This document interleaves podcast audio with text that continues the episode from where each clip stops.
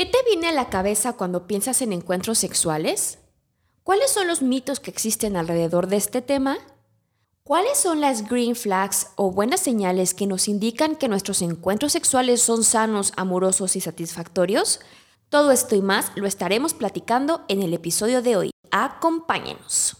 Terapia psicológica, ni que estuviera loco. Todas las mujeres sueñan con ser mamás. El tamaño del pene importa. La escuela es la responsable de la educación de mi hijo. La homosexualidad es una enfermedad. Deja de soñar con tu negocio y ponte a trabajar de verdad.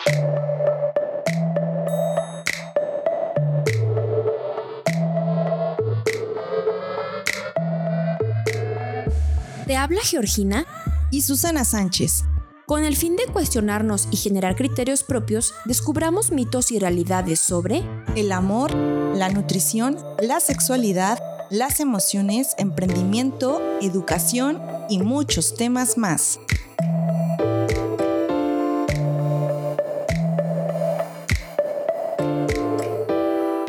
Hola, hola, ¿cómo están? Hola, Geo. Hola, Susi. Hola a todos. Esperemos que se encuentren súper bien. Y antes de comenzar, queremos agradecer y mandarle muchos saludos a todas las personas que nos escuchan y que se han ido sumando a la comunidad de mitos y realidades y de conocer para comprender.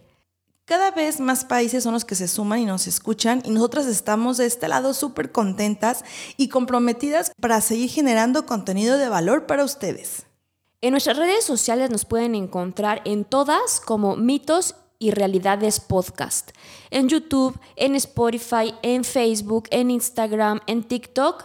Recuerden, Mitos y Realidades Podcast. Ahí subimos información complementaria de los episodios e información adicional. Y sin más preámbulo, nos vamos a nuestro tema. Como ya escuchamos a Geo en la intro, el día de hoy platicaremos sobre encuentros sexuales. Y a pesar de estar en pleno siglo XXI, todavía es tabú hablar de encuentros sexuales, de relaciones sexuales o sexo, como se le llega a conocer. Es un tema tabú porque se relaciona con la sexualidad.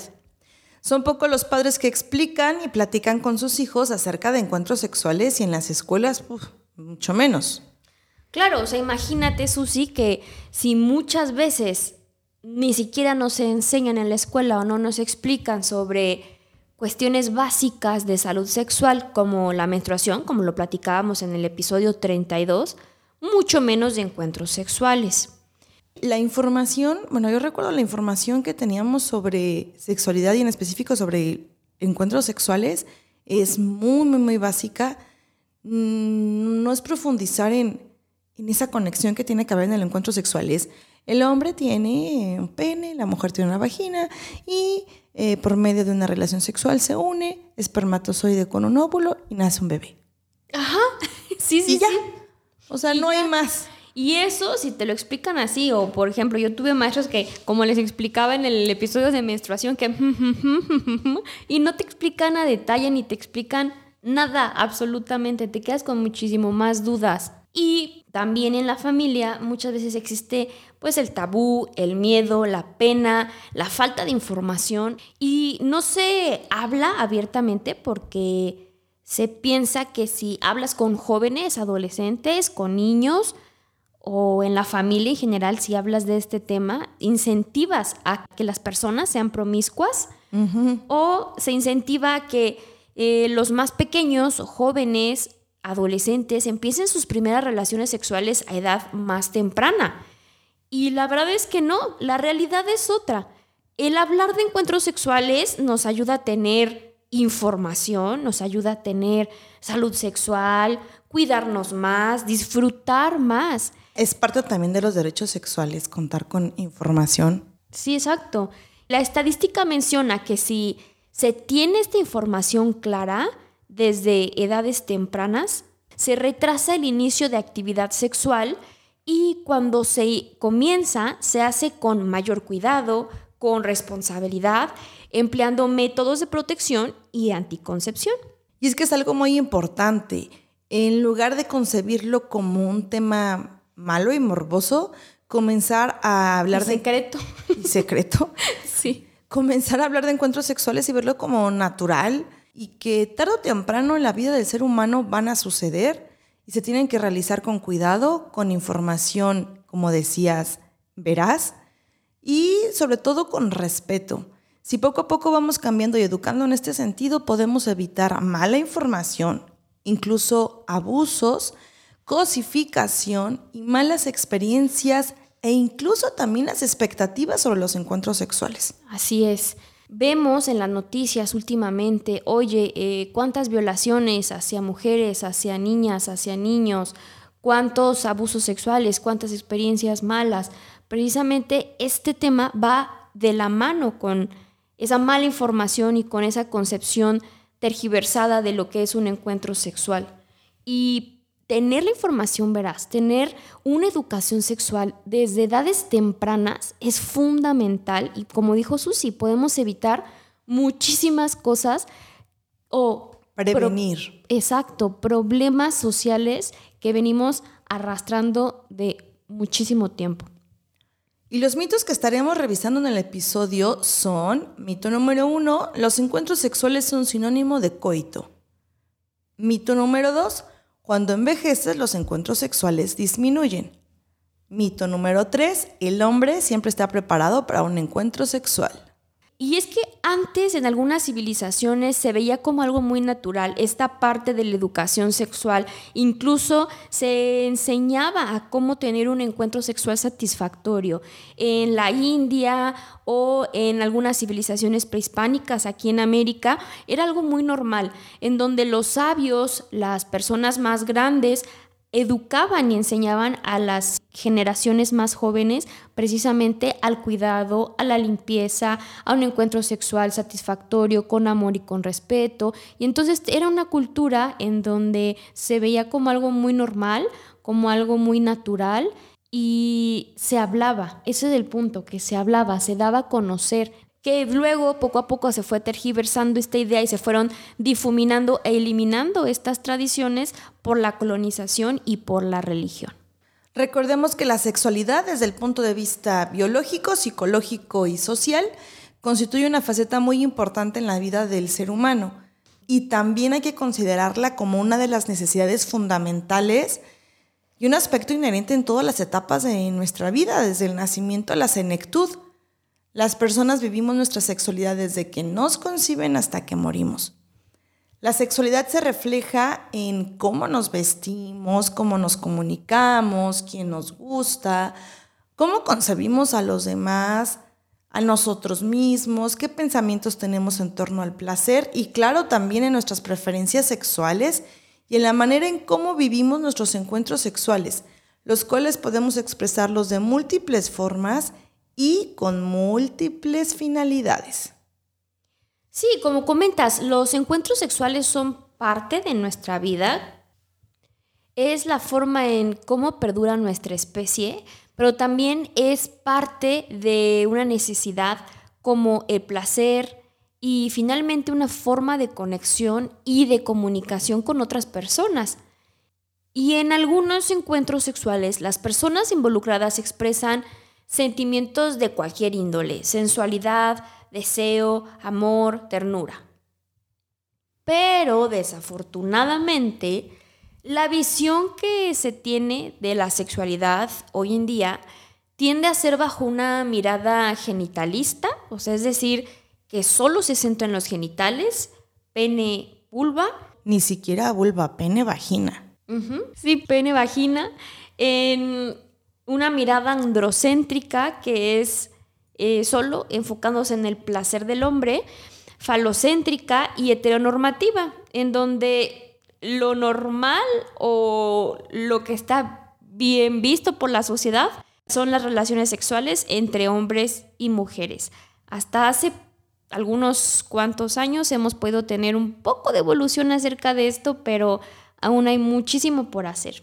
Y todas estas ideas influyen precisamente en los tipos de encuentros sexuales que tenemos y deseamos.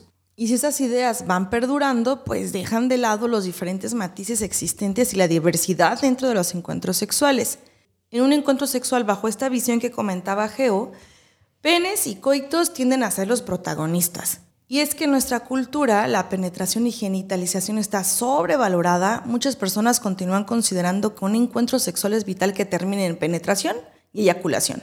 Pero no olvidemos que todo el cuerpo es erótico y está lleno de terminaciones nerviosas, zonas erógenas y por lo tanto podemos sentir placer no solo en los genitales. Todos necesitamos aprender que los genitales no son la única parte sexual del cuerpo. No podemos pensar que todo nuestro potencial sexual se reduce a estas partes genitales. Hay muchas actividades sexuales extraordinariamente placenteras que no necesitan de penetración. A la hora de disfrutar los encuentros sexuales, entendemos que el coito es un elemento más y no el único. Exacto, Geo, no el único. Hay muchos caminos o muchas rutas para llegar al placer, pero el coito no es la única vía. Sí, y aquí podemos retomar la estadística que mencionamos en el episodio de fantasías sexuales, ¿te acuerdas, Susi? En donde comentábamos que el 80% de los mexicanos en sus encuentros sexuales no tienen un juego previo. Y decíamos, o sea, solamente se centran en penetración, fin de la historia y no existen estas actividades que llevan a la excitación. Y esto es un claro ejemplo de cómo estamos educados en relación a este tema. Exactamente. Y también se tiene la idea errónea de que si no hay orgasmo en el encuentro sexual, este fue un fracaso. Y es por eso que algunas relaciones terminan en monotonía porque se tienen concepciones muy marcadas de cómo debe ser la relación sexual. Penetración, orgasmo, fin de la historia. No, me faltó uno, eyaculación. Sí, si no hay eyaculación, también fue un fracaso. sí, exacto. Sin pensar justamente en que los encuentros sexuales, como ya decíamos, van más allá, pueden ser diversos, divertidos, eróticos, con fantasías sexuales y no es necesario terminar ni en orgasmo, ni en penetración, ni en eyaculación. Si comenzamos a cambiar esta forma de pensar, les aseguramos que nuestras relaciones sexuales, nuestros encuentros sexuales pueden dar un giro de 180 grados en donde podemos disfrutar más a la otra persona o a las otras personas, disfrutar más de nuestra propia sexualidad, que de eso se trata, sentirnos más cómodos, ser más creativos e incentivar siempre la llama de la pasión, de la sensualidad, del disfrute, que ese es el objetivo, disfrutar. Eliminar esa mirada falocéntrica es básico. Es necesario que introduzcamos un sinfín de actividades eróticas y deliciosas que se pueden realizar. Besos, caricias, un masaje, la Con juguetes sexuales. ¿Eh? Con juguetes sexuales. Exacto, con juguetes sexuales, con un masajito con una vela corporal, em, no sé, un sinfín de actividades eróticas y deliciosas que podemos aplicar en nuestra vida sexual. Y que claro que para realizar todas estas actividades, Debemos contar con una excelente comunicación con la pareja o con las partes involucradas para que todos estemos en la misma sintonía.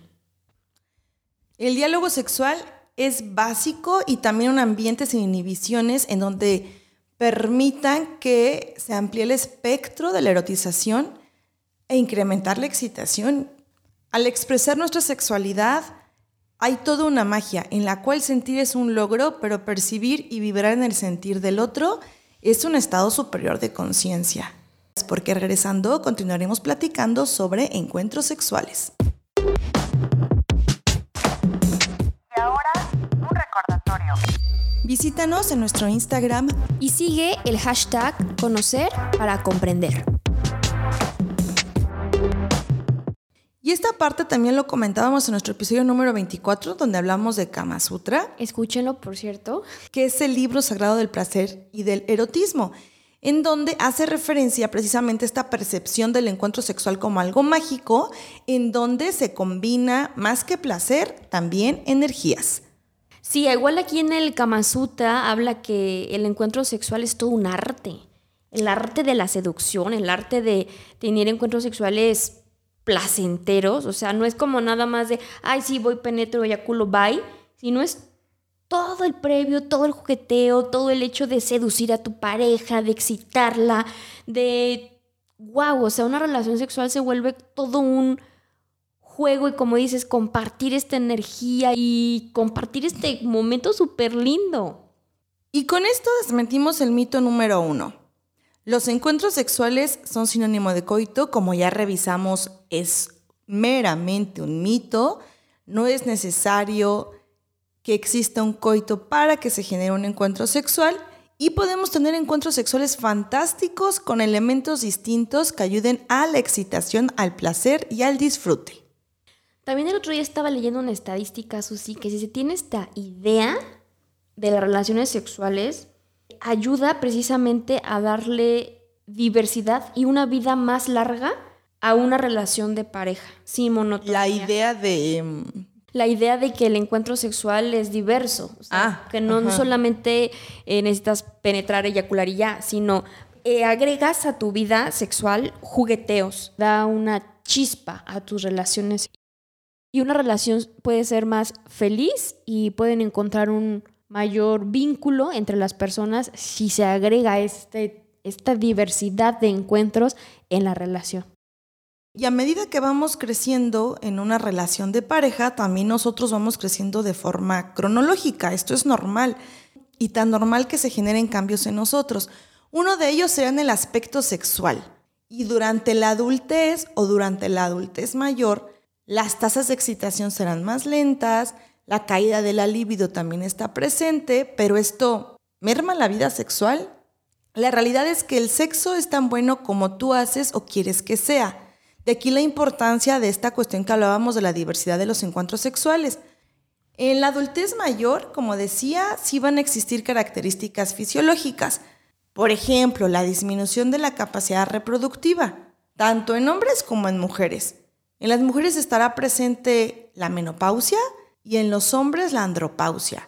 Y esto generará un decremento en la rapidez de la respuesta sexual, también porque a nivel fisiológico en la mujer hay disminución de estrógeno y en el hombre menor cantidad de testosterona. Entonces, con respecto al mito 2, que señala que cuando envejeces los encuentros sexuales disminuyen, les comentamos que es realidad. Disminuyen pero no desaparecen, ni desaparecerá el deseo sexual. Ojo, la respuesta sexual humana sí será diferente en cuanto al ritmo, en cuanto a la respuesta que tengamos ante los estímulos. Sin embargo, la experiencia puede dar frutos en una mejor técnica sexual e incluso en una mejor comprensión de lo que te complace y complace al otro. Y desde un punto de vista más íntimo y personal. Aquí podemos encontrar que algunas personas con la edad tienen mayor confianza sexual y pueden ser más inhibidos. Sí, se puede incluir un nivel de experimentación y diversión que quizá en etapas anteriores o más jóvenes no se hubieran experimentado. En algunas parejas se encuentra el nido vacío, es decir, los hijos se van y las parejas se pueden reencontrar. El mito sobre el envejecimiento y la pérdida de los encuentros sexuales es realmente una idea que ha dañado la vida sexual de muchas personas en el mundo. El erotismo acompaña al ser humano aún en las últimas etapas de nuestra vida. Los estereotipos de belleza, la cultura, los medios de comunicación y las creencias sobre la vejez ayudan a olvidar que la salud sexual es parte de la vida y que en todo momento el ser humano necesita de intimidad, compañía y cercanía. Por lo que los encuentros sexuales también están presentes en la vejez. Y con respecto al mito 3, que afirma que el hombre siempre está preparado para un encuentro sexual, culturalmente es al hombre a quien se le ha enseñado a que siempre tenga ganas o que él sea el que busque el encuentro sexual o lo proponga. Sin embargo, para generar un encuentro sexual satisfactorio se requieren de varios elementos que jueguen a la par. Uno de estos elementos es la respuesta de excitación y otro es el deseo sexual, que son cosas diferentes. Los hombres sí logran excitarse en menos tiempo que las mujeres, hablando de términos generales, pero el deseo sexual depende de áreas más sensibles de nuestro cuerpo, de nuestro cerebro incluso, que determinan la respuesta a los estímulos sexuales. Recordemos que el órgano principal para la excitación y para el deseo sexual es el cerebro.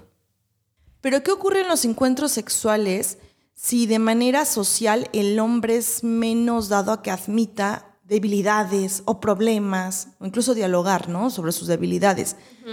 Mucho menos va a dialogar de sus dificultades sexuales.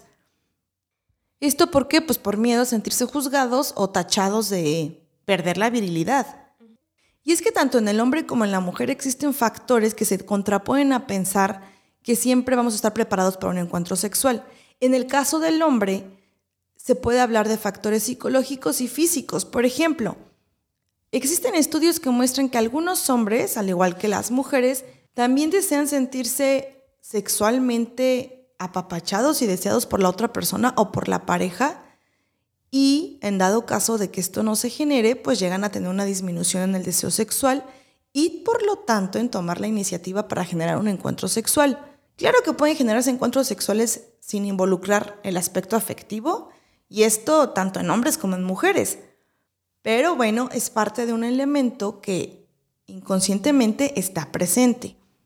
También la ansiedad ante el rechazo es una de las preocupaciones que pueden tener gran importancia para algunos hombres y que en lugar de disfrutar de un encuentro sexual se relacione con ansiedad, con el cómo va a ser mi desempeño, la necesidad de ser un superhombre en la cama, llevando a que los encuentros sexuales disminuyan o que no sean del todo placenteros.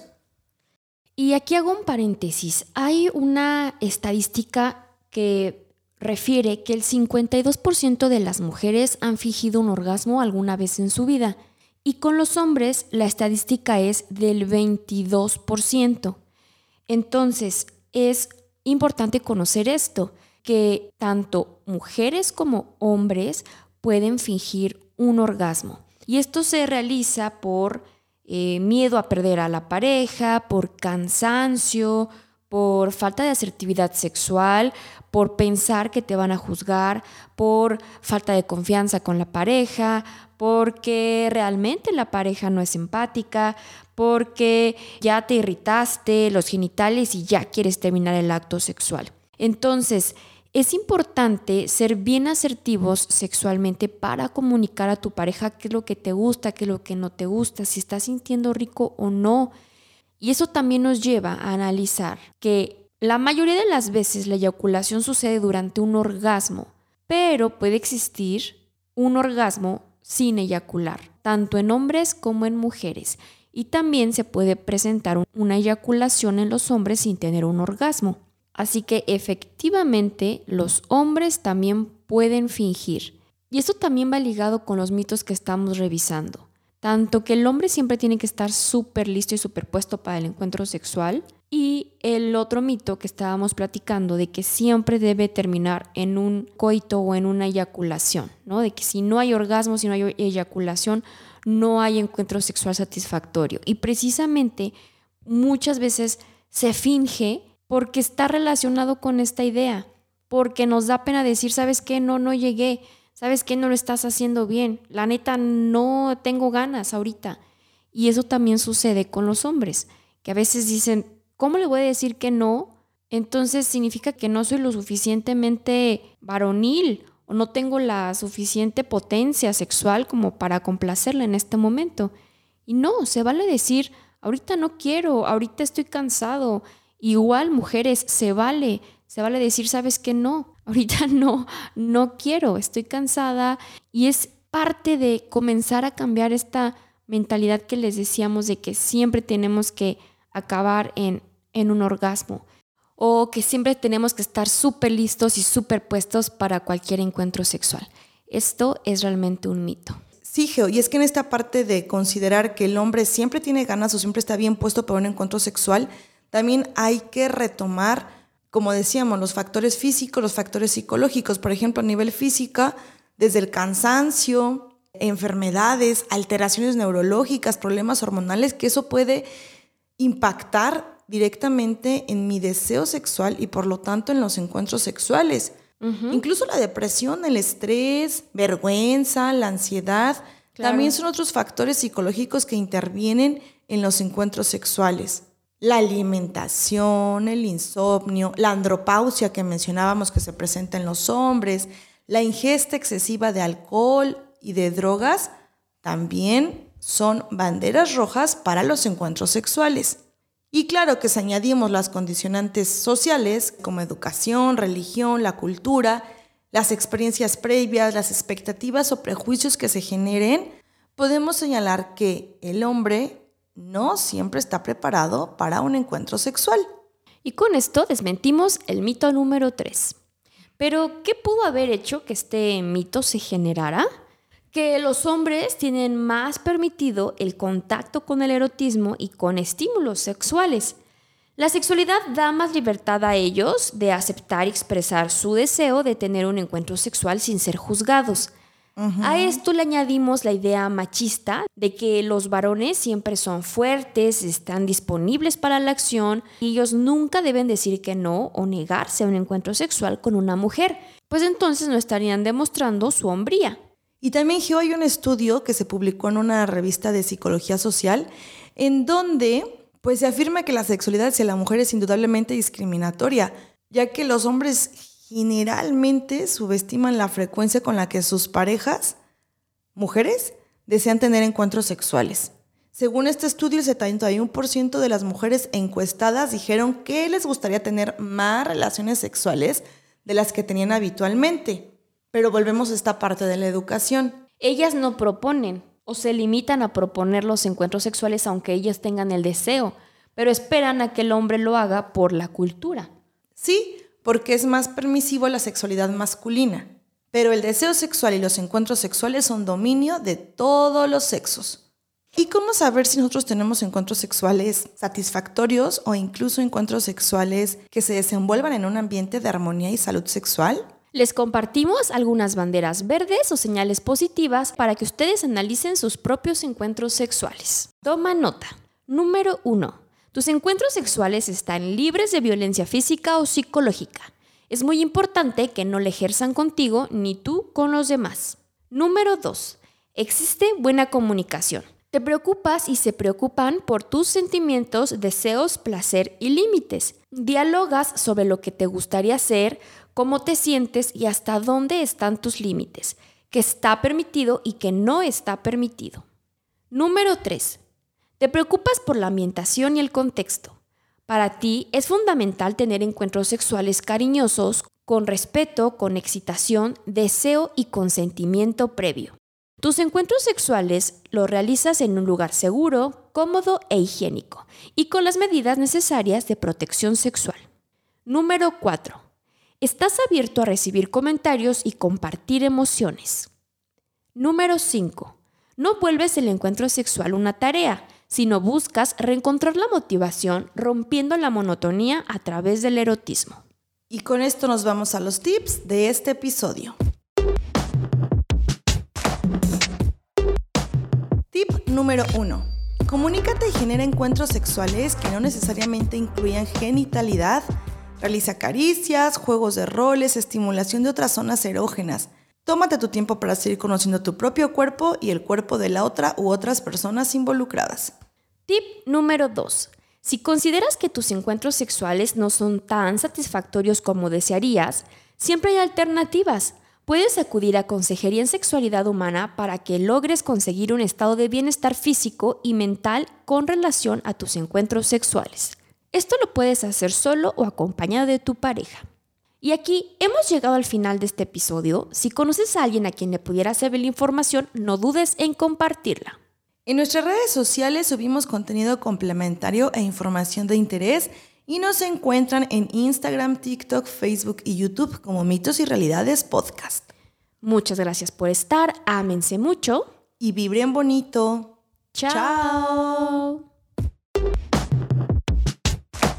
Y en el próximo episodio hablaremos sobre mitos y realidades de violencia doméstica.